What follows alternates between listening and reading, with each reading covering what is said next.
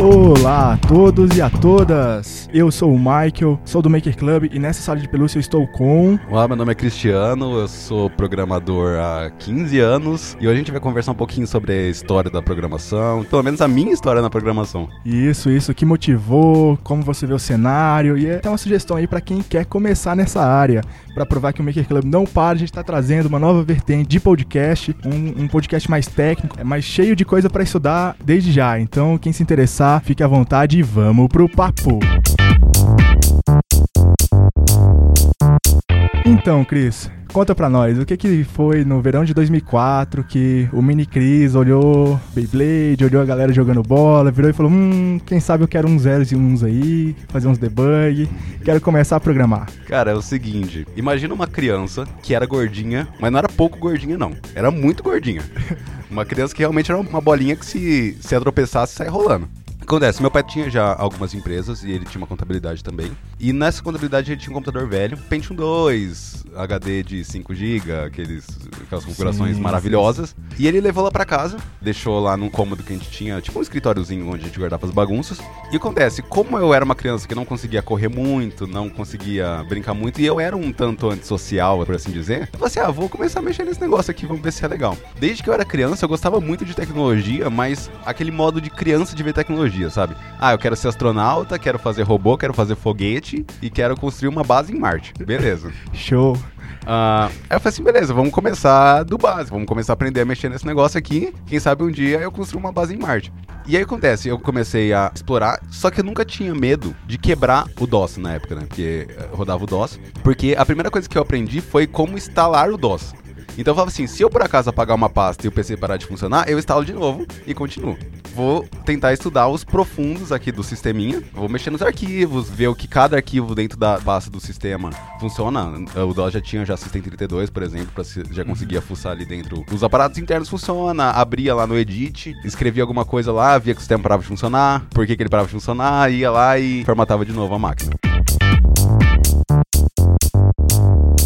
Passando o tempo, comecei já a usar o Windows 95. O que, tipo, já era uma evolução absurda em cima do DOS. Da água pro vinho. Da água pro vinho já era uma coisa tipo assim, nossa, agora tem janela. Porque quem não sabe, o DOS é só linha de comando. É só tipo o, o prompt do Windows é o DOS. Ah, quem faz controle aí vai pegar algum lab desse jeito. Uhum. Pode ficar despreocupado. E aí, nossa, agora a gente tem janelas. Como que eu faço uma janela? Qual que foi a primeira coisa que eu fiz? Yahoo Respostas. Não sei se alguém lembra ainda do Yahoo Respostas. E eu perguntei, como crio uma janela no Windows? E aí o, um cara falou, você pode usar o Microsoft Visual Studio, daquela época ainda. O, o Visual Studio muito, senhora. muito velho. O raiz, o raiz. É, o, o Visual Studio raizão. E aí eu comecei a programar em C, não era em, C Sharp, que o Visual Studio ele suportava, e comecei a criar as primeiras janelinhas usando aquele formato XML que o Visual Studio tem para criação de janelas e tal, com o assistentezinho dele. Mas eu falei assim, cara, vou expandir um pouco meus conhecimentos e fui aprender Pascal. Aprender junto com o C. E eu aprendi Pascal basicamente com livros da biblioteca de Jundiaí. Tava contextualizando, eu morava numa cidadinha chamada Cajamar, entre Jundiaí e São Paulo. Fui na biblioteca de, de Jundiaí e peguei um livro de Pascal. E comecei a estudar em paralelo paralelo o Pascal e o C, tanto pelos livros quanto pelo Wikipedia. Naquela época, a internet de escada, você conseguia baixar uma página a cada 10 minutos, então você baixava uma página do Wikipedia e ficava por 3 horas lendo aquela página, porque você sabia que ia levar uma cota para baixar a próxima página. O famosíssimo IE5, Internet Explorer 5, das antigaças, ele tinha uma opção que você conseguia salvar a página para você poder ler, porque você sabia que ia ser um martírio pra você baixar aquela página de, de novo. novo. Não é igual hoje em dia que você fica navegando que nem um doido aí. Foi assim que começou. Então, Basicamente, molequinho, 8 anos de idade, gordinho, sentado numa cadeira estudando sei Pascal ali. Justo, justo. E é 5, se eu não me engano, o ícone era um azul escuro é, ainda. Um azul escuraço. Nossa, cara. Pô, sensacional. Mas desde aquela época você já tinha acesso a material em português? Já tinha acesso a material em português. E o acesso que eu não tinha em português, eu usava os primórdios do Google Translate.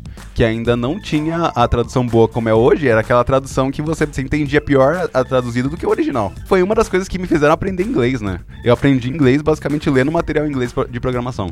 Sim, sim. Pô, um dos meus maiores motivadores para estudar inglês foi literalmente o computador também. Uhum. Foi saber que aqueles nomes esquisitos ali e até jogo, né? Jogo é um, um catalisador Não, absurdo. O jogo foi, foi absurdo também. Justo, mais. Pokémon e tal. Você clicava num personagem e via o diálogo e falava assim, mano, o que, que ele quer dizer? Ia lá, pegava aquele diálogo, jogava no Google Translate. Não entendia ainda porque a tradução ficava horrível, mas tentava comparar, falava assim, ah, eu acho que eu entendi. Aí você começava a entender as palavrinhas. Sim, sim. Nossa, ainda lembro uma vez jogando Runescape, uma missão, eu precisava achar um cara chamado Albury. E eu virava, mano, quem é esse cara? Eu aprendi, tipo, eu cheguei pra minha professora de inglês na época que eu já fazia. Perguntei pra ela, professora, como é que eu faço essa pergunta? Como é que é tal? Uma pessoa me chegou e falou, follow. Aí eu disse, nossa, eu reconheço esse padrão de letra, que eu não sabia o que follow significava. Uhum. Do menu do botão direito. É, cliquei nela e ela me levou até lá. Eu, eu fiquei tipo, caraca, eu consegui falar inglês, velho. O mini Michael de 7, de 8 anos, sei lá. Ah, Pode crer, da hora. Nossa, Mas voltando à programação, você falou é, de C, de Pascal. Logo nos primórdios você começou a fazer desenvolvimento web. Isso. O que acontece? Eu sempre entendi o potencial da web e eu sempre entendi que a web ela seria a plataforma do futuro, porque eu sempre fui meio fanboy do Google. Hum. E desde a, dos primórdios do Google também naquela época, os primórdios do YouTube, porque naquela época o YouTube ele tinha acabado de ser comprado pelo Google. E aí eu, eu começava a notar assim, caramba, o Google ele não faz coisa em Flash, ele fazia tudo em JavaScript, porque o Google ele acreditava infinitamente na tecnologia da web pura. Mesmo que o Internet Explorer 5, o Internet Explorer 6 na época, fosse a coisa mais bugada do universo pra você programar. Você precisava fazer infinitas gambiarras pra funcionar naquilo. Eu falei assim, pô, vou começar a aprender linguagens web. Como que você aprendia linguagens web naquela época? Você aprendia HTML, HTML3, CSS1, os básicos do JavaScript, né, o, o ECMAScript daquela época, e você tinha que baixar dois navegadores, tinha que baixar o IE e o Netscape. Nossa. Netscape, cara. Você baixava o IE e o Netscape, o, o Netscape tava começando a virar o, o Mozilla. E ainda não era nem o Mozilla Firefox, era o Mozilla. Sim, sim.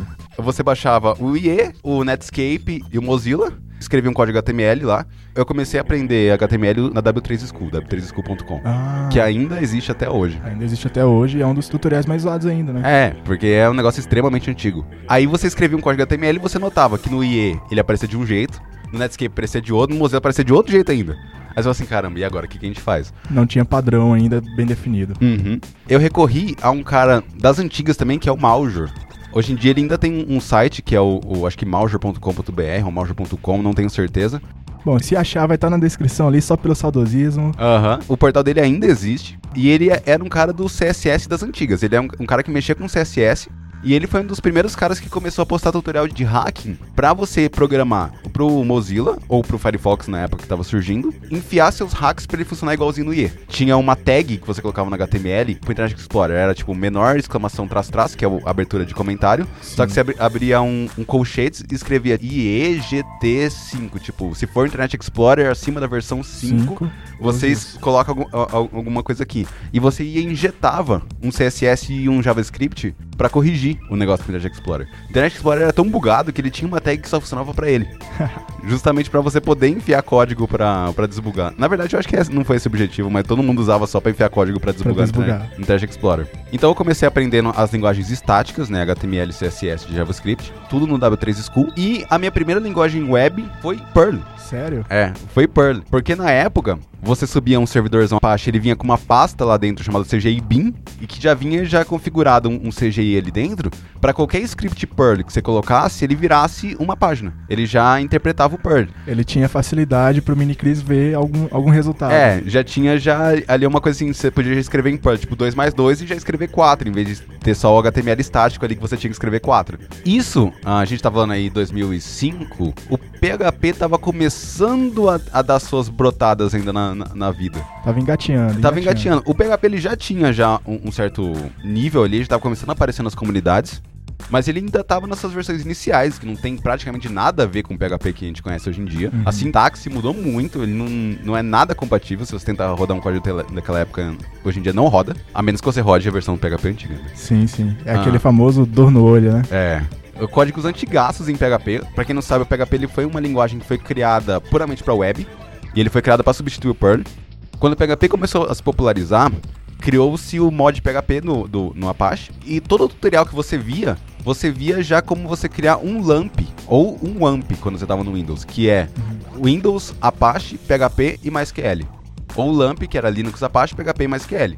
Virou ali o, o combinho máximo da, da- do desenvolvimento na época.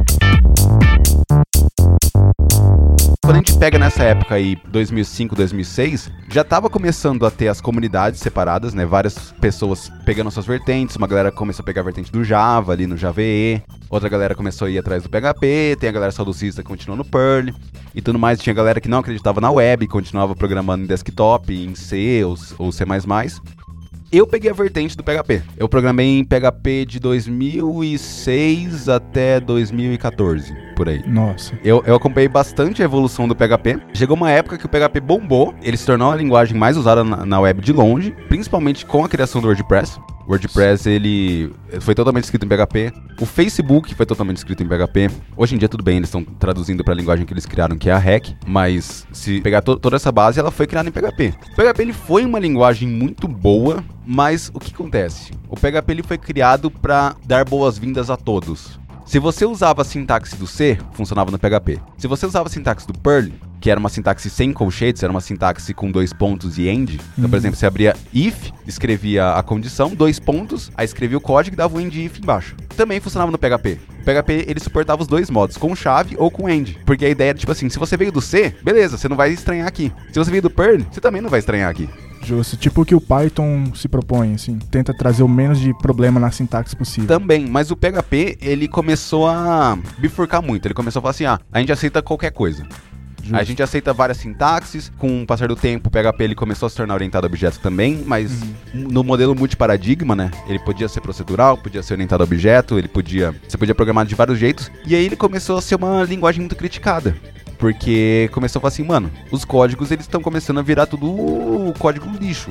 Você via um código em PHP, PHP já tem tipagem fraca, né? Ou seja, as variáveis não tem tipo. Tipagem fraca já tem aquele probleminha assim que às vezes se o cara não for muito esperto, ele já escreve ali uns umas, umas variáveis esquisitas que muda de tipo e dá problema de casting e tudo mais. E aí a galera fala assim, mano, eu pego um código PHP, tem umas classes, tem umas funções ali jogadas no meio, Negócio tudo misturado, não tá orientado a objeto, não tá orientado a procedimento. Tudo uma arquitetura meio zoada. Embora existissem códigos PHP que fossem muito bem escritos. Sim. Mas você tinha uma tendência, como o PHP era uma linguagem muito fácil, do pessoal iniciante criar códigos muito ruins. Aí começou a, a se criar novas comunidades e linguagens que já existiam, que estavam engatinhando no, no momento, mas começaram a aparecer muito. Em especial o Ruby on Rails. Ou, no caso, a linguagem Ruby com o framework Rails, Rails. on Rails. No caso, o que acontece? A gente estava começando a trazer o conceito de MVC para web naquela época. Estavam surgindo os frameworks MVC de PHP. No caso, por exemplo, o Cake, o o Laravel e tudo mais.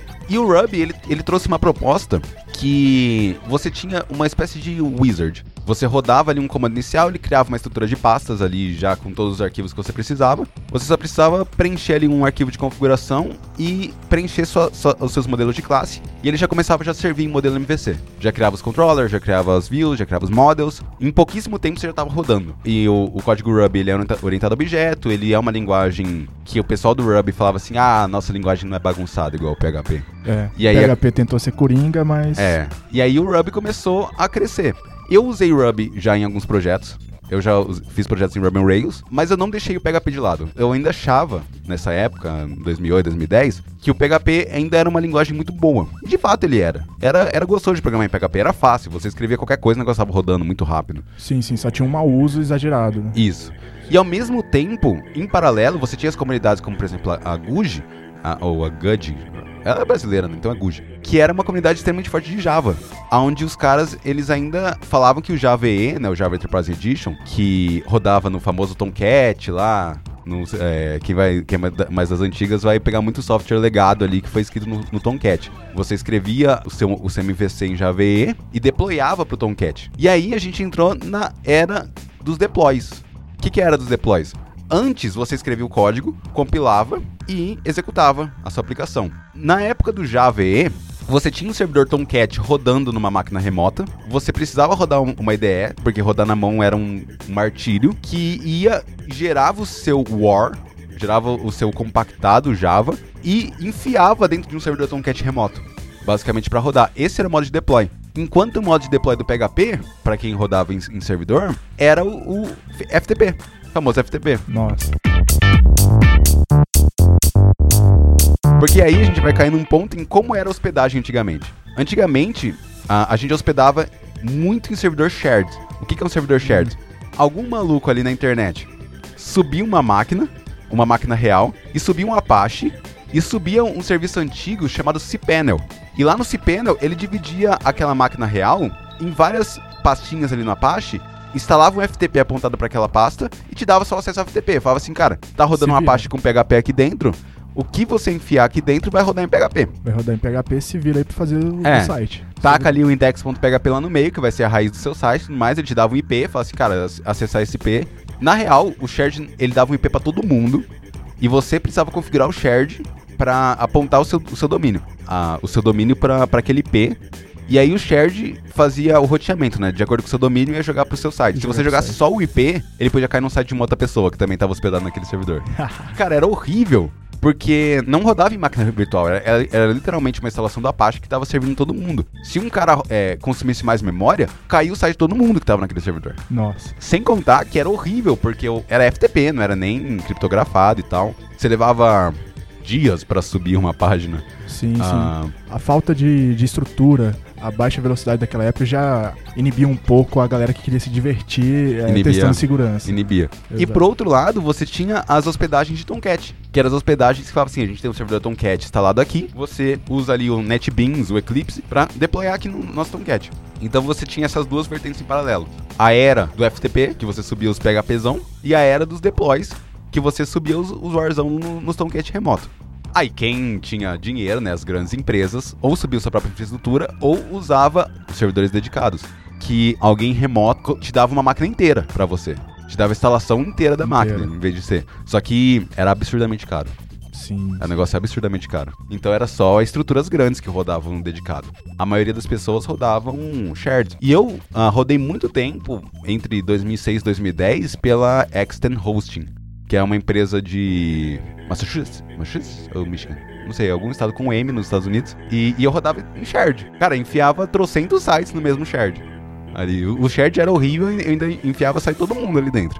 Todos, todos os meus clientes. Na época a internet era lenta, ter um site mais lento ainda não era um problema. A gente não, não, não conhecia o CEO ainda. Exato. Não, não tinha essa noção de que o servidor podia ser lento. Era, era, era ponta a ponta, não sabia onde estava a lentidão e o cliente simplesmente aceitava que era É, a gente nós. só né? aceitava que, A que era aceitava. lento. A gente só aceitava que o negócio era lento. Ainda mais usando o Internet Explorer. Aí beleza, a internet foi evoluindo. Muitas empresas grandes, como o Google e o Mozilla, tiveram um papel fundamental na própria evolução do, do, do JavaScript e tudo mais. Tudo bem que é uma comissão que cuida do JavaScript, né? É uma, duas letras e dois números. Eu não lembro exatamente qual é o nome dessa comissão. Desculpa, comissão. Qualquer Ah, coisa a gente procura e coloca na, na descrição aí alguma, Aham. alguma informação. que eles criam as definições dos novos ECMAScript. ECMAScript, pra quem não sabe, é o nome até meio que certo do, do JavaScript. JavaScript é uma vertente do ECMAScript. Porque naquela época antiga, o Internet Explorer não rodava JavaScript, ele rodava um negócio chamado JScript. Também era uma outra vertente do ECMAScript. Hoje em dia, beleza, a gente só roda basicamente JavaScript, mas na época a gente tinha várias vertentes. Beleza, com empresas grandes como o Google, como Mozilla, mostrando que eram possíveis você, criar aplicações muito complexas de JavaScript, que na época era feita em Flash, Sim, sim, que tinha Ah. poder de escalonamento, né? é. Lembrando que o Flash é- é- era uma tecnologia totalmente proprietária, você tinha que instalar em plugin separado, você tinha que. É, Depender da Adobe. é, tinha que depender da Adobe, você tinha que usar o software da Adobe pra fazer, ou uns softwarezinhos aí meio de tortos aí, mas ainda era um trampo muito grande você programar em Flash. Eu nunca programei em Flash, eu sempre me recusei a programar em Flash.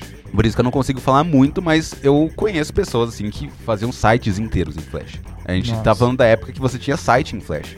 Empresas grandes como, por exemplo, o Google, quando o Google lançou o Chrome, quando o Firefox já começou a mudar o modelo de versão dele, né? Antes era a versão tipo 3.6, ponto pá, pá, pá, pá, e começou a virar Firefox 4, 5, 6, pá, pá, pá, Isso. que começou o novo Firefox, ah, eles falam assim, cara, a gente precisa começar a acabar com o Flash. O Flash tá estragando a web. Exato, tanto de, tanto de vezes que a gente abria o Firefox e, e falava, o Flash foi desativado, o Java foi desativado. É. Porque você olhava o código HTML da página, tinha só uma tag object lá, que era o Flash.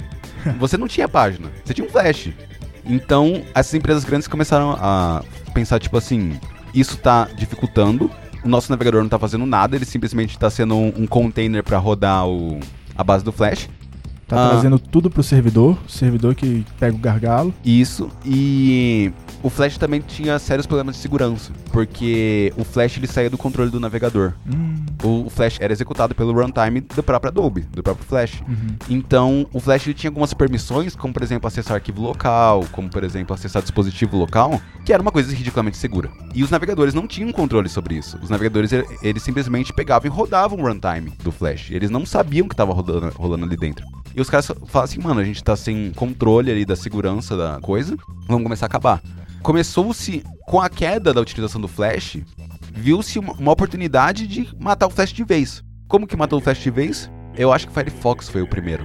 A falar assim, a partir da, da versão X a gente não roda mais Flash. Sim, sim. Pouquíssimo tempo depois o Chrome lançou já a nova versão dele a gente não roda mais Flash. O Flash não roda mais, não tem como você instalar, não tem extensão. E eles fizeram questão de impossibilitar o uso do Flash, inclusive por plugin de terceiro, não dava mais. Eles quiseram cortar, porque o objetivo deles era matar o Flash. O Flash estava atrapalhando a evolução. Com a morte do Flash, a galera que programava se viu obrigada, obrigada mesmo à força, a migrar para o JavaScript para continuar. E aí a gente entra no mundo do JavaScript avançado. O mundo onde os, os nossos codiguinhos JavaScript não davam mais conta de ser escritos ali na mão. A menos que sua página fosse muito pequena. Mas se sua aplicação começasse a ficar um pouquinho grande, você tinha que começar a usar utilitários que te ajudassem a escrever JavaScript. E aí que a gente, junto com o interpretador do Chrome de JavaScript, que era o V8, criou-se o projeto fora, que era o Node, o Node.js, Node.js. que é para execução de JavaScript fora do ambiente de navegador, que ele roda o próprio interpretador do Chrome fora. E criou-se um utilitário muito interessante chamado NPM, que é o Node Package Manager. Se eu estiver errado. Deve ser mesmo. E com isso começou-se a criar o que a, hoje em dia a gente chama de Framework Hell, ou o inferno dos frameworks. Começou-se a criar trocentalhadas de frameworks de JavaScript, trocentalhadas, e tacar no repositório da NPM. É, você simplesmente ia numa pasta, dava NPM init, que criava a, a base estrutural do NPM, começava a dar NPM install lá em trocentos módulos lá, ele criava a pagininha Node, aquela pastinha Node Module, e depois no final você podia compilar. Compilar não, a gente usa a expressão compilar, mas na verdade ele junta tudo num arquivo só, que é o bundle. Algumas ah, vertentes não usam o bundle, né? Você não é obrigado a usar o bundle.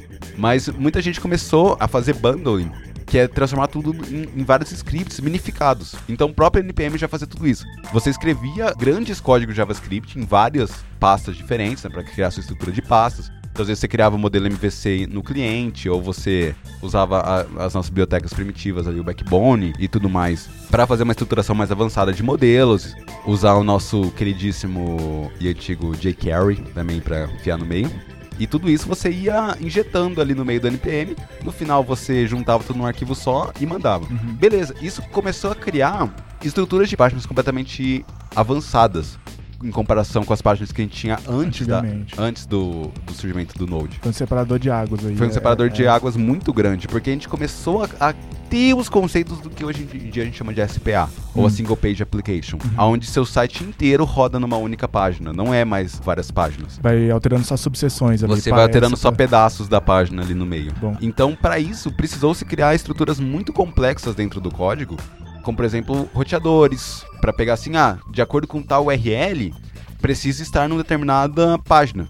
Porque a web é stateless, ou seja, ela é independente de estado. Toda vez que você entra numa página, ela entra do zero. Hum, Então, precisava saber, mais ou menos, criar uma espécie de stating ali dentro. Criar uma espécie de estado para quando você entrasse na aplicação, se você entrasse ali com barra algum endereço, mesmo sendo uma SPA, não era para entrar na home, Uhum. era já para entrar lá dentro. sim, sim. Então começou-se a criar formas de você rotear, de acordo com o URL, você jogar lá para dentro e você criar os conceitos que hoje em dia a gente chama de hidratação, ou hydrating, que é parte da página stateless e baseado em, em algum armazenamento, você Cria uma árvore dentro cria, que você é, pode. você já hidrata o negócio e você já começa do meio do caminho, você não começa ali da, Justo, da do base, zero. Ali do zero. Sim, sim. Então começou -se a criar os grandes frameworks também como, por exemplo, o do Google, que é o que começou o AngularJS, Uhum. que começou a criar o- os conceitos de diretivas, onde cada. Você podia ter pedaços da página que funcionavam como diretivas separadas, porque os códigos começaram a ficar gigantescos e começou a se organizar. E mais pra frente surgiu esse conceito de componentes, Hum. né? Com várias vertentes diferentes: o Angular 2, o React, ou até mesmo a própria API de Web Components, que é nativa. Uhum. Ah, ainda está em, em estágio inicial, mas é nativa do HTML5. Por exemplo, hoje em dia, eu programo em React, Hum. onde você faz com que os seus pedaços da página sejam classes no JavaScript. Você usa a parte orientada a objeto JavaScript para você criar classes e você cria sua estruturação de componentes ali dentro, onde, onde os componentes têm seus estados, né? Porque você torna a aplicação SPA, que era stateless, numa, numa aplicação stateful, Uhum. onde os componentes eles têm um estado específico ali. E mais pra frente, aí agora a gente tá chegando tipo realmente nos dias muito atuais, usando também arquitetura de armazenamento, como por exemplo o Redux, ah, que você usa o React mais o Redux, para você criar um, um armazenamento ali, uma store em todo o seu código. Várias partes diferentes do, da, da sua SPA consomem dessa store e aplicam ações nessa store para modificar ela.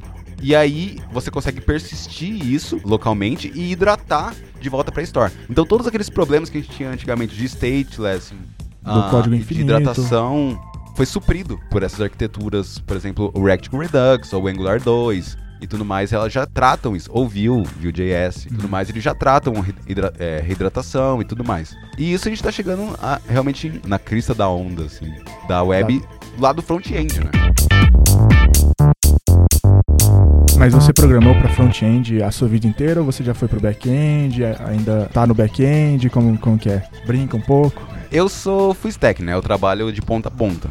Eu sou full stack e eu também sou de DevOps, ou seja, eu também trabalho com infraestrutura. Hum. Eu gosto mais de back-end do que de front-end, pra ser sincero. Embora eu tenha começado a a jornada no, no- No front-end. É difícil dizer É, que comecei no front, porque na época os códigos eram monolíticos. Sim, Você sim. não tinha separação direito do back e do front. Todo o código era renderizado no servidor, No servidor. e já te dava a página inteira. Sim, você uma página- Tinha que tinha que fazer tudo. É, uma página praticamente stateless que ia só às vezes com o JavaScript ali no meio só pra você dar uma interagida com a página. Aham. Mas toda vez que você ia puxar dado novo, você recarregava a página toda. Levou muito tempo para criar o Ajax, que ainda era um saco de usar, porque o Internet Explorer usava o ActiveX e o Mozilla usava o XML HTTP Request, então você tinha que criar um monte de if lá. Se você estiver no Internet Explorer, use isso. Se você não estiver no Internet Explorer, use aquilo Use outro. isso. Isso foi suprido pelo jQuery, né? Porque o jQuery já criou já o cifrão, do, o cifrão ponto Ajax, que já por dentro rodava esses ifs. Rodava esses ifs já, já Ah. resolvia bastante do, do código também, da leitura, pra ajudar o programador. Aham. O mini Cris. É, saudade do, do jQuery, só que não usem mais hoje em dia.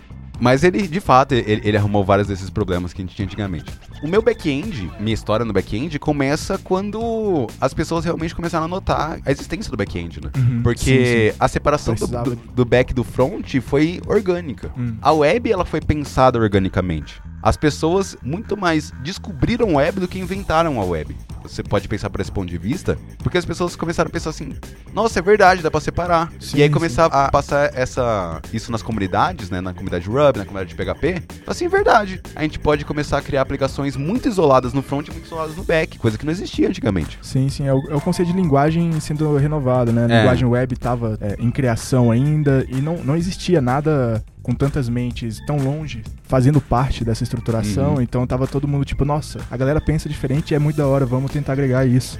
Aí começou, a gente começou a ter essas- esse, se- esse separador, assim, né? separador de águas é meio complexo. Mas separador onde antes você tinha uma aplicação front-end que não era necessariamente naquela época totalmente independente do back, muitas vezes tinham Uhum. códigos que já vinham do back-end compilados. Uhum. Compilados não necessariamente, né? Depois de ser interpretado. E o back-end com suas formas primitivas de API. A gente começou com o nosso querido e horrível SOAP. O SOAP, basicamente, você subia um servidor que servia um XML num formato específico, o negócio era gigantesco, você queria pegar, sei lá, o nome do cara, vinha um negócio de 80 linhas, porque precisava ter o cabeçalho SOAP, que dizia como era a requisição, aí tinha o body do SOAP, e aí só dentro do body tinha coisa. E os caras começaram a falar caramba, mano, a gente precisa mandar 3 terabytes de, de, de informação para mandar o nome do cara. E aí criou-se o REST, a REST API, que aí a gente começou, começou a trabalhar já com modelos, né? Então você usava as operações básicas do HTTP, que é get, post, put, patch, delete, para mexer com modelos ali no servidor. Sim, sim, para poder, quando aumentar o volume de requisição, não exponenciar no volume de dados para transmitir. Né? Também. E no REST, geralmente a galera, você pode passar qualquer conteúdo, você pode passar XML também, não tem problema. Mas a galera começou a usar muito JSON, porque uhum. o JSON é compacto. O JSON você consegue passar simplesmente o que você quer. O JSON, para quem não sabe, significa JavaScript Object Notation, ou anotação de objeto JavaScript. Ela começou só no JavaScript, hoje em dia é usada praticamente em qualquer linguagem. Qualquer linguagem você vai ter codificador decodificador de JSON.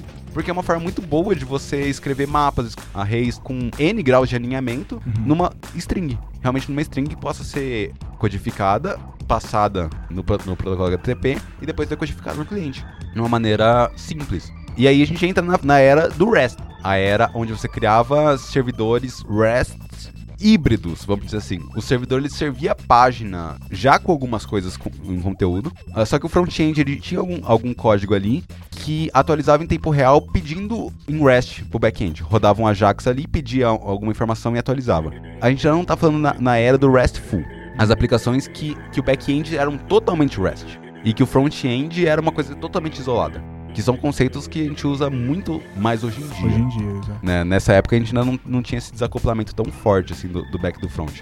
Eu comecei no back, no PHPzão mesmo as minhas primeiras, meus primeiros backs foram feitos em frameworks que eu mesmo criei. Então eu não comecei a, usando Laravel, essas coisas. Eu comecei a criando meu próprio framework. Mini Cris FW.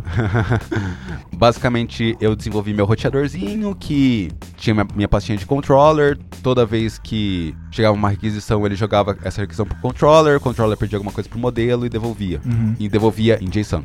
Era um frameworkzinho básico, pouco escalável, tá no meu GitHub lá, mas não usem porque é velhaço.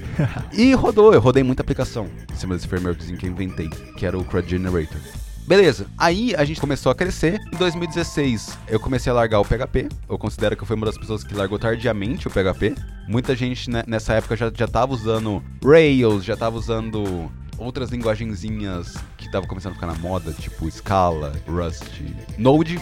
O Node, na época que eu larguei o PHP, o Node já tava, tipo, explodindo uhum. já. Todo mundo usando o ExpressJS para criar REST. Pra quem não sabe, se, se, você pegar um Node com ExpressJS, cara, é a coisa mais fácil do mundo você criar uma, uma API REST. É besta, é tão fácil que é o negócio. Então é uma boa dica para começar hoje em dia. É, é uma boa dica. Você pode começar a, o seu back aí com uh, Node com Express, Node.js com ExpressJS. Só que eu migrei direto o do PHP pro Go. Uhum. Hoje em dia eu sou um programador Go, Golang, né? Pra quem não, não sabe a linguagem, foi criada dentro do Google. Ela não foi criada para ser back-end de web, ela foi criada para ser base. Porque ela tem muita biblioteca que roda ali no, no núcleo do Linux, sabe? Consegue mexer ali com processos do Linux e tudo mais. Por ela ter uma, uma, uma biblioteca padrão muito ampla, que já tem servidor web embutido na biblioteca padrão, começou-se a usar muito também para fazer back-end, para fazer back-end web. E a Go é uma linguagem muito bonita, a estruturação dela é muito bem feita, ela foi feita para ser um código limpo, ela é, é, tem tipagem forte.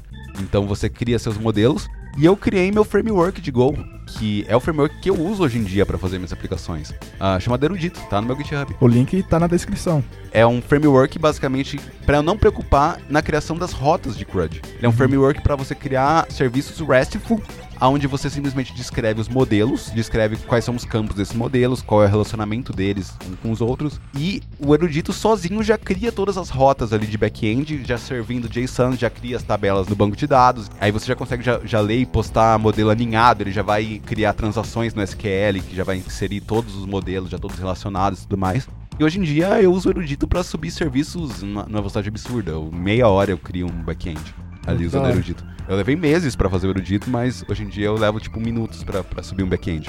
Então valeu a pena, com certeza. Ah, valeu bastante a pena. Bom, você deu um, uma aula aqui, um show de aula sobre as linguagens de programação web, mas você falou só como as linguagens evoluíram. Como as ferramentas de programação, as famosas IDEs, evoluíram por todo esse histórico aí? Bom, a gente vai ter uma evolução das pessoas usando IDEs, né? Desculpa, das pessoas não usando nada, programando ali na, na mão, quase que no bloco na de notas. Mesmo. Ou na época do DOS, programava literalmente no Edit, né? E o Edit não tinha cor, não tinha nada. Principalmente com o monitor não tinha cor, né? Segundo, as pessoas começando a, usar seus primeiros colorizadores de código, né? Seus, seus blocos de notas com corzinhas. Depois indo para as IDEs. E depois saindo das IDEs de novo. Indo de volta para os editores com corzinha, só que agora com novos recursos. Então a gente vai começar desde a época lá do DOS, programando em linguagens extremamente primitivas, COBOL, Clipper, C e tudo mais. Rodando lá no, no rodando ali o GCC ou o compilador do, do COBOL, compilador do Clipper e gerando executável. Depois a gente vai vir nos, nos, colorizadores de código, porque a gente começou nas linguagens que já eram interpretadas. Então, por exemplo, comecei no PHP, o Perl, que foram ali as primeiras linguagens populares que foram interpretadas. Mas ainda não tinha um recurso de DE, não era uma coisa automatizada. Eu notei assim como, como já falei, eu tô, eu tô falando a minha história na programação, né? Porque como a programação ela se desmembrou em muitas comunidades, eu não fiquei por dentro de todas as comunidades. Impossível. Eu fiquei, eu fiquei por dentro só das que eu usava. Eu notei uma força muito grande das ideias no Java. Porque o Java, ele sempre foi uma linguagem muito verbosa, muito complexa. E embora eu gostava de Java, eu gostei de Java por muito tempo, hoje em dia eu não sou muito fã de Java não, uhum. porque eu noto que é uma linguagem muito difícil devido à complexidade para você compilar algo, para você rodar algo, para você rodar a máquina virtual, para você rodar um Tomcat. Então as IDEs foram necessárias para automatizar esses processos burocráticos que você tinha na linguagem. Então, você ia deployar num, num Tomcat, para você deployar na mão era um martírio. Então, principalmente as famosíssimas ideias de Java, né, o NetBeans, o Eclipse, surgiram para automatizar o processo de deploy, para automatizar o processo de você rodar, para você rodar o Javac, né, que compilava, o JavaJar, que gerava o jar do, do, do, Java e tudo mais, que era uma porrada de comandaiada chata de você uhum. executar. Com a queda, assim, vamos dizer, não é queda, né? O Java ainda é a linguagem mais usada, mas com a galera começando a surgir com, com as linguagens mais modernas que a gente tem hoje em dia, a gente começou a voltar para os editores mais simples, os editores que não gastavam o processamento do seu computador inteiro para rodar. Porque as linguagens se tornaram mais simples. Você rodava simplesmente um comando para executar aquele código. Ou, por exemplo, no Go, mesmo Go sendo uma linguagem compilada, você só roda só ali um Go install. Uhum, não, é, não tinha mais a necessidade de você ter toda uma ideia gigantesca para compilar. Só que ao mesmo tempo as pessoas gostavam dos recursos de autocompletar, das ideias. Licença, né? É, os Programar recur... sem IntelliSense é, é impossível hoje em dia. E aí começou-se a criar os editores modernos, né? No caso, o Sublime, o Atom. E hoje em dia, um editor que está extremamente em alta, que é o que eu uso, é o Visual Studio Code. Que é um. Código aberto. É, é, código aberto. É um, um, editor da Microsoft que, embora tenha o nome do Visual Studio, não tem nada a ver com o Visual Studio clássico. É um novo editor criado do zero, criado só em tecnologias web. Para quem não sabe, esses editores, eles são todos criados em HTML. Olha só, Mesmo rodando local. Hoje em dia é muito comum você rodar software local em HTML, usando o Electron, né? Que foi o que surgiu com, com esse negócio. Mas você, não só do Electron, você tem outras tecnologias também que permitem você rodar linguagens web em uh, local. E o Sublime, o Atom e o, o Visual Studio Code são escritos em linguagens web. Uhum. E a Microsoft, hoje em dia, está com uma mentalidade muito grande devido à mudança do, do, de negócio dos softwares. Notaram que quando você aplica a chave num software, é horrível, porque a pirataria é extremamente fácil de ser feita. Então começou-se a mudar para modelos SaaS, né? Software as a Service, modelos online. E a Microsoft falou assim, mudou muito o modelo de negócios dela e falou assim, cara, vamos criar um editor código aberto aí mesmo, não tem problema. Deixa e a comunidade participar. Deixa a comunidade participar, porque notaram que código aberto ajuda muito eles, porque a própria comunidade arruma os bugs. E lançou um editor que eu considero o Visual Studio Code Visual um, um editor muito, muito bom. bom. Muito bom. Ele tem os complementos dele lá que te dão uma ajudinha. Então, por exemplo, eu programo muito em React. Tenho um, um complemento chamado React Snippets, que, por exemplo, eu quero criar uma classe do React. Eu escrevo três letras, dou um tab e ele já cria todo o boilerplate. Boilerplate, pra quem não sabe, é a a estrutura base de alguma coisa, né? A estrutura de um código. Então, códigos muito repetitíveis que você tinha que ficar escrevendo várias vezes, você começou a rodar, escreve três letras, dá um tab, ele já cria aquele código. Já cria todas as diretivas obrigatórias, você não é. precisa se preocupar com isso. Esqueceu algo, putz, o que, que é? Mas ao mesmo tempo, os editores começaram a ficar mais simples, vindo inclusive do antigo e saudoso Vim, nossa, o Vim é, é das antigas demais. Porque o Vim era um editor de terminal, onde a galera que manjava dos comandinhos lá, de, vo de vocês ficar escrevendo os comandinhos, fazia absurdos com aquilo. E hoje em dia, tanto esses editores modernos, você tem essa pegada meio, meio do Vim lá dos passados, que você puxa ali um, uma linhazinha de comando em cima e roda uns comandinhos. Uhum. Então, a gente tirou essa pegada de trocenta, trocentos botões das IDEs Pra ficar um negócio simples, rodando uns comandinhos só com umas extensãozinhas pra te ajudar, que você escrevia uns, snippetzinho pronto. Prettifiers de código, né, que fazem a indentação sozinha. e tudo mais, dão uma arrumada ali no seu código pra você não ter que ficar se preocupando em indentar. Pra ficar mais visível, né? De ou você, três meses depois, ou então outra pessoa visualizar ali, tentar adaptar alguma coisa caso queira. Uhum. Então, a menos que você use linguagens que ainda requerem deployment, que ainda requerem coisas pesadas como Java, eu utilizaria um editor rápido, editor Visual Studio Code, por exemplo. Ou o Atom, ou o Sublime. Sim, sim. Então, no início não existia IDE e as linguagens estavam passando por diversas adaptações, quer dizer, ainda passam hoje em dia, né? Uhum. Mas tinha muita complexidade para se adicionar, tinha muita Uhum. é, infraestrutura para se, pra se adicionar. Agora que é tudo modular, agora que as diretivas obrigatórias não são mais um problema, então pode simplificar a ferramenta para poder agilizar Isso. o processo e, e a gente não ficar perdido. E também porque agora a gente não precisa mais ter uma ideia pra deployar pra um Tomcat da vida. Exato. Você quer só escrever o código e o- é E mais no legal o seu editor tá integrado com o Git pra você já, já comitar na, no, no repositório, porque muitas vezes seu repositório já tem uma pipeline pronta, os meus repositórios têm pipeline pronta, você comita pra eles, já pega lá no Docker Hub, já, já triga lá no Docker Hub, ele já puxa do repositório, já compila, já joga no Docker Hub e sozinho meu servidor já baixa. Então eu, eu compilei na, na master ali do, do, do meu Git, eu uso o Bitbucket no caso, né, mas qualquer repositório Git, Uhum. compilei, passou 3 minutos já tá no meu servidor rodando, porque já tem todo um pipeline ali de compilação, já Sim, pronto. sim, já tá literalmente pronto. Não precisa mais do editor fazer isso, não precisa mais da ideia. Bom, você falou aí da sua história, como você começou, é, você deu uma boa ideia do cenário atual, mas e pro cenário próximo, pro cenário futuro aí?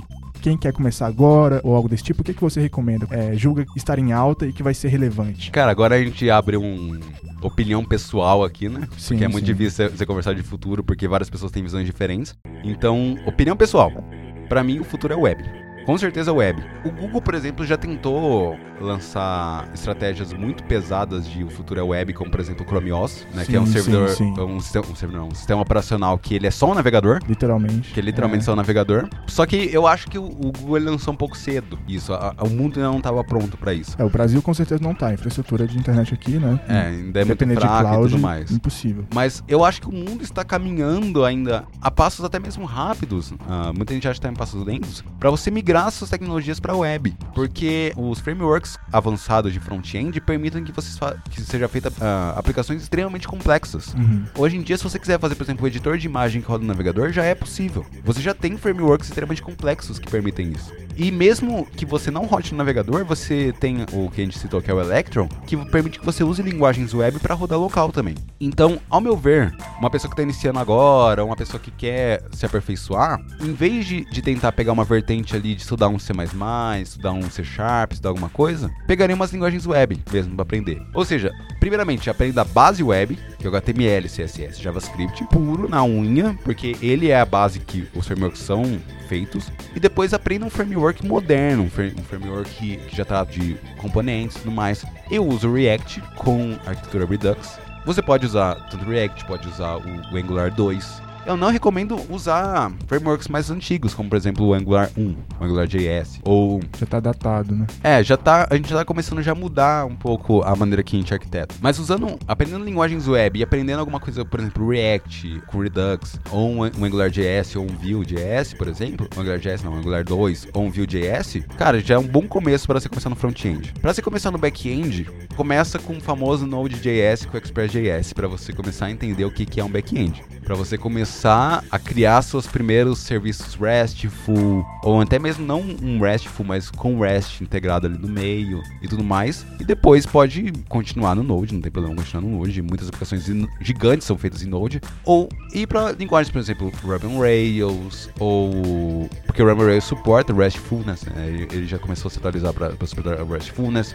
Ou Go, no caso, que é a linguagem que eu uso. Golang, ou qualquer linguagem que você julgue moderna, até mesmo linguagens funcionais, paradigma funcional, como por exemplo Elixir, como por exemplo ah, Lisp. Lisp já tá começando a ficar meio velha, né? Mas se você pegar a galera do funcional, eu, eu não sou das comunidades comunidade do pessoal do funcional, mas tem, você tem muitas linguagens funcionais hoje em dia que são feitas para web também. E em termos de infraestrutura, a primeira coisa que você tem que começar a fazer é tentar rodar uma infraestrutura base ali no, no Node.js na sua máquina e tentar ler ali do seu navegador local.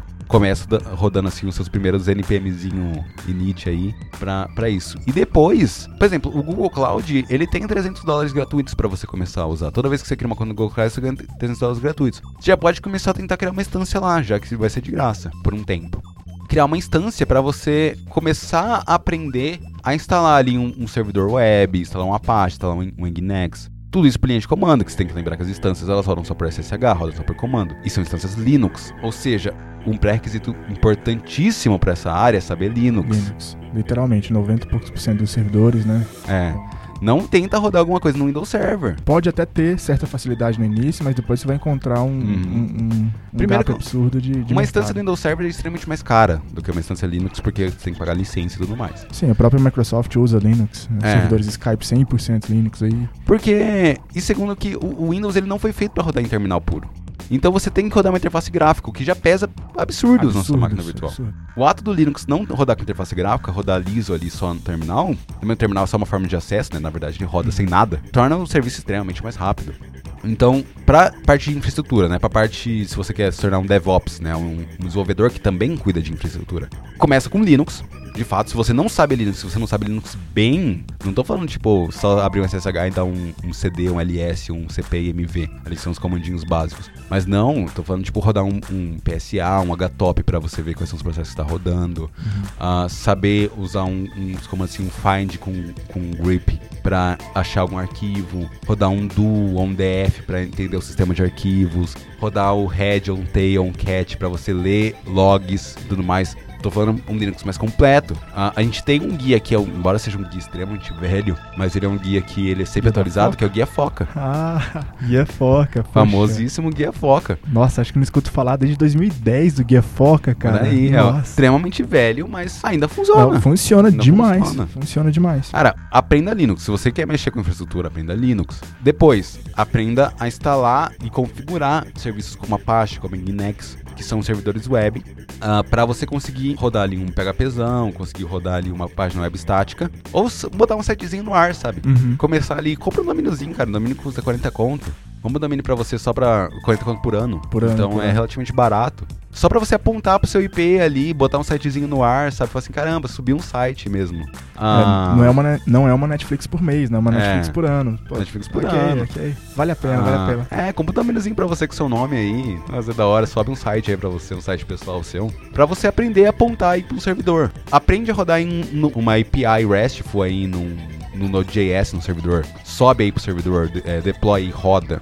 E consome num- num- numa aplicação local, sabe? Cria uma aplicação no seu computador, consuma num servidor remoto. Uhum. E depois aprenda Docker. Aprenda Docker e aprenda a subir uma infraestrutura com Docker ali num, num servidor remoto. E mais pra frente, quando você dominar o Docker, aprenda Kubernetes. Ou algum, outro, algum outro orquestrador pra você conseguir rodar largas infraestruturas. Então aí é um passo a passo. Lembrando que são três áreas diferentes: o front-end, o back-end e infraestrutura. Você não precisa sa- saber as três. Você pode ser um excelente front-end sem saber nada de back-end. Sem saber nada é difícil, mas sabendo um pouquinho de back-end. É, você tem que saber conversar, você tem que saber pedir É. o- a, a infraestrutura e o, o back-end ali pra. E o oposto também é. O oposto não, as outras vertentes também é verdade. Você pode ser um excelente back-ender e não manjar muito de front-end. Uhum. Você pode ser um excelente infraestrutura que não sabe criar serviço, mas sabe muito bem rodar o serviço dos outros, escalando o serviço dos outros. E quando você roda esses dois primeiros, quando você é front-end e back-end, você diz que é você é um full stack. Quando você sabe infraestrutura, você sabe ops, você sabe operacional. Quando você programa back e operacional, você é um DevOps. Quando você faz a- a- o negócio todo, você é um full stack DevOps. Justo, justo. Você não precisa ser tudo, mas se você quiser ser tudo, você, você pode começar separadamente e isoladamente cada uma da- das, das três vertentes que eu falei. Sim, sim. E pra você começar separadamente, tudo que você precisa é dar o primeiro passo e persistência. E persistência, e continuar que não vai ser no, no primeiro mês que você vai sair com coisas absurdas. De forma alguma. É, vocês viram toda essa, toda essa história, todas essas mudanças, esses paradigmas, muitas, muitas, muitas pessoas envolvidas em toda essa, toda essa evolução da linguagem web, da linguagem, é, das linguagens de programação, da computação em si. Então tem muita coisa que não é óbvia, tem muita coisa que é, você vai bater a cabeça, vai quebrar a cabeça, e depois que você perceber, você vai virar e falar, uau. Uhum. Eu com certeza, eu não dei um passo, que eu dei um pulo. É. Foi, foi bom demais. E você vai começar a desenvolver da maneira moderna que a gente faz as coisas. Você vai ver que as aplicações que você vai fazer, assim, caramba, agora eu tô com- parece que minhas aplicações estão parecendo com as aplicações grandes que estão rodando aí hoje em dia. Você não vai mais ter tanta dúvida em como, por exemplo, o Facebook funciona por dentro, porque a sua experiência fala assim, caramba, eu acho que eu já tô começando a conseguir projetar um Facebookzinho assim na minha cabeça, como funcionaria por dentro. Uhum. Lembrando que quando você roda microserviços, você também vai querer aprender como funciona um microserviço de autenticação, por exemplo, para como faz uma autenticação por, por chave beater ou por chave token ou uma autenticação OAuth para você autenticar com o Google ou com o Facebook. Também são coisas extras para você aprender. Eu não sei o que é isso. É, é o rolê do login lá, que você É, pra você- você- login com o Facebook. É, isso daí é uma Ah, autenticação OAuth ou uma autenti- ou autenticação token, como a gente chama, os mais modernos hoje em dia. O token é o duplo fator de autenticação lá. Não. Não, o, o token é. É porque é o seguinte, quando você se loga com o Facebook, ele te dá um token. E aí você usa esse token no seu servidor pra perguntar pro Facebook se o cara tá logado mesmo. Entendi. Então é uma autenticação de três vias. Então, o cliente com o Facebook, aí o cliente te devolve a chave, o seu servidor com o Facebook, e aí você devolve pro cliente. E, eu- e aí É um você triângulo. fala, ó, eu sei, essa chave, essa chave aqui. Eu tenho Ou- essa chave aqui. É, ou o seu próprio sistema de autenticação, onde você faz uma autenticação por password, né? Você recebe um- uma senha, cria uma sessão que é uma chave, devolve essa chave pro cliente e fala assim, cara, todas as requisições agora você me manda essa chave pra saber que, que tá- você tá autenticado nessa sessão. Uhum. E quando o seu, seu serviço de autenticação é separado, você tem que ver que se uma requisição chegar num, num serviço que é pra servir um modelo, esse serviço tem que se comunicar com o serviço de autenticação perguntando, cara, me mandaram uma chave aqui. De que que é essa chave? A chave tá certa? E aí o Sim, serviço sim. de autenticação devolve pro serviço de tá servindo o modelo e fala assim, tá certo. Ou não, tá errado. E aí Não o, dá acesso. é, e aí você vai criar outro serviço, por exemplo, serviço de log. Você quer logar como essa infraestrutura da serviço. Então todos os seus serviços começam a postar no, no, servi no, no serviço de login. E quando você tem é, arquiteturas grandes, uma arquitetura famosíssima, a arquitetura do Netflix, você tem uma série grande da- do Netflix chamada Mastering the Chaos. Hum. Uma série no Netflix, tá no YouTube, né? Que é uma série de palestras do, do Netflix contando como eles pararam com o monolito Java deles e se tornaram um distribuídos em microserviços. E hoje em dia, a infraestrutura do Netflix é uma referência em como você faz microserviços. Com certeza, porque vídeo não é nada leve pra manter uma qualidade e, e o catálogo diversificado que ela tem, né? Isso, e sem contar todos os serviços que o Netflix roda, Pra saber se o pagamento tá em dia, pra saber se o cara tá autenticado, pra fazer o login, é para entender como tá a sessão do usuário e tudo mais, Pra guardar as preferências do usuário, quais foram os filmes que você viu e tudo mais. Porque o, servidor que tá servindo o filme não tá nem aí pro, Pro ah, Netflix. Não, não, o, o serviço que tá servindo o filme mesmo, tá fazendo o streaming, ele não precisa estar preocupado com o usuário, não precisa estar preocupado se o Exato. usuário tá pagando. Você tem outros microserviços ali dentro que tá cuidando disso. Esse é o objetivo do microserviço, você separar a responsabilidade para vários. A primeira, do- a, a primeira manifesto do microserviço é, cada microserviço faz uma coisa e faz essa coisa bem feita. Eu só me preocupo com a tarefa que, Que- eu vou desenvolver. Isso. É o que a gente faz em modelagem de negócio, a gente pega todas as tarefas importantes e tenta traçar o- os parceiros, as atividades, são as Exatamente. atividades chaves lá, né? Pra gente poder ter uma boa noção do que a gente vai fazer pra poder ver a quantidade de colaboradores, pra poder ver os pontos fracos pra gente melhorar, enfim. Uhum. É, é literalmente E é a mesma coisa que você pensa para software. É a mesma coisa que Você pensa, faz pessoal. softwares simples, pequenos, enxutos, façam somente junto. uma coisa e se comunique com os outros serviços usando protocolos web, mesmo que sejam locais na mesma máquina. Uhum. E toda a infraestrutura é o seu serviço. Então o Netflix não é o servidor que serve o filme. O Netflix não é o servidor de autenticação. O Netflix é todo o conjunto de microserviços. E se você olhar, tem uma imagem linda. Se você pesquisar no Google Netflix Microservices e vai no Google Imagens, você vai ver um monte de bolinha conectada que, que é realmente tipo a traçagem de todos os microserviços. Se você olhar, tem tipo 50, 60 microserviços. Sem contar a replicação. Então se você pegar tipo todas as máquinas que estão rodando, você vai chegar em tipo milhares e milhares de máquinas rodando. Sim, sim. Bom, Cris, agradeço muito sua presença aqui. Foi um- uma aula show sobre o desenvolvimento web em si, as linguagens de programação. Foi pô, um prazerzaço ouvir sua história aqui. É, para você que quer dar os primeiros passos, mas tem medo de fazer isso sozinho, já saiu o podcast do Tiaguinho da Pandô. Recomendo você ouvir. E lá ele fala exatamente sobre isso. Quem quer dar os primeiros passos, quem tem a vontade de, de aprender, mas não tá na estaca zero. É importante isso, você já ter dado pelo menos o, o primeiro passo ali e você querer demais chegar onde, onde o Cris já tá, por exemplo, já tá com duas startups aí, enfim. É. E caso você seja interessado em fazer alguma coisa, mas não seja na, na área de programação, o Maker Club tá aberto para fazer projetinhos, seja CA, seja projetos tecnológicos de extensão, esse tipo de coisa. E, enfim, vou terminar aqui fazendo o manifesto Maker, que nós do Maker Club acreditamos.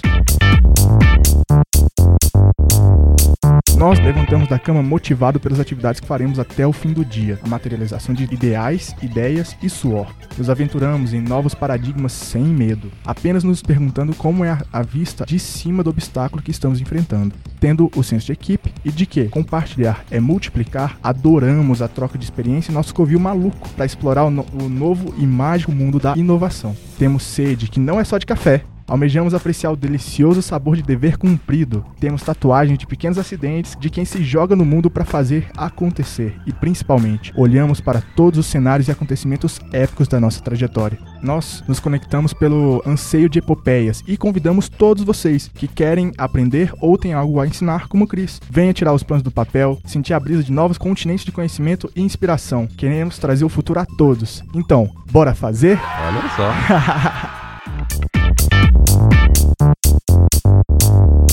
Bom, galera, muito obrigado. Esse foi o nosso primeiro MakerCast. O Maker Club não para, então, obviamente, o MakerCast não para. Tem novidade por aí, mas já vou dar uma adiantada. Vai ter workshop. Vai ter muita coisa nova, ação junto com o CAs, mini cursos, enfim. Vamos colar lá no, no, no Fab Lab ou no Maker Space e vamos fazer alguma coisa, velho. Vamos virar um, umas noites aí trocando uma ideia como essa que eu troquei aqui com o Chris, fazendo alguma coisa. Cortando uma madeira, cortando, sei lá, vamos, vamos, vamos fazer alguma coisa que eu sei que tem muita gente cheia de vontade e não tá faltando trabalho. Isso eu tenho certeza. certeza. Bom, muito obrigado novamente, Cris. E fui!